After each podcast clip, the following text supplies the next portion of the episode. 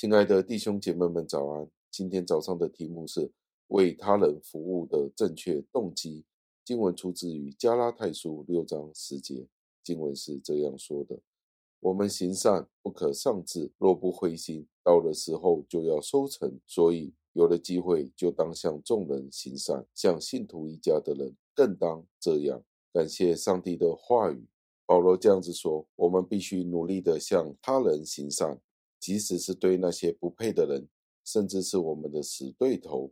这是真的是一个很艰辛的工作，与我们原本的性情是相反的。但是这样是上帝证明和考验我们的方式。因为如果我们只是对那些应得的人和那些可以回报我们的人去行善，那我们根本就没有表明有动力去侍奉上帝。”我们只是关心我们自己的好处，甚至是利益。主耶稣是这样子的说的：“你们若单爱那爱你们的人，有什么赏赐呢？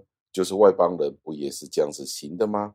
外邦人行事的目的是什么呢？就是他们要被照顾，他们行善是为了结交朋友。因此，如果我们试图去区分那些配得我们行善，而且有能力回报我们恩惠的人，这就不是一个好的证明了。”这也表示了我们并不渴望做上帝吩咐我们要做的事情。但是，如果我们选择对那些对我们忘恩负义的人视而不见，而不想要去关心这些事情，那我们单单就可以只是为了人的贫穷和痛苦而感到怜悯。这样子，我们就可以真正的侍奉上帝了。即使是在这个世界上最遥远的陌生人，都可以是我们的邻舍，就算是他们不是我们的兄弟。不是我们的亲戚朋友们，不是我们的表兄表弟们，不是我们的家庭成员们，我们都是同样属于一个身体的。这个身体就是人类这个大家庭。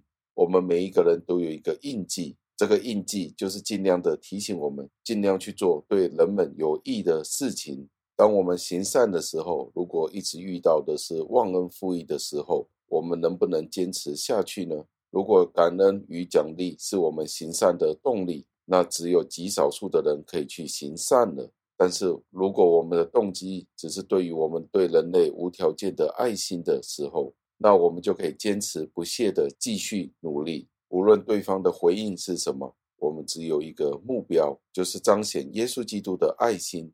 让我们一起祷告，亲爱的恩主，我们再一次的赞美感谢您，因为您今天的经文再一次的提醒了我们。我们要抱着一个正确的动机去为其他的人。当我们抱着一个正确的动机去为其他的人服侍的时候，的确是很困难的。加尔文提到，要像主耶稣基督一样，无条件的去服侍人。因为如果我们单服侍那些爱我们的人，那我们又有什么赏赐呢？只是单单耶稣的这句话，我们都觉得非常有挑战了。因为这个世界上真的有很多不义的人。有许多人是利用基督徒的好心，所以我们便胆怯了。天父，求您使用您的爱来吸引我们。您在十字架上的牺牲就是一个不求回报的爱，但是很多时候我们却有很多的掣肘。我们的心思意念很多时候只是计较我们个人的得失。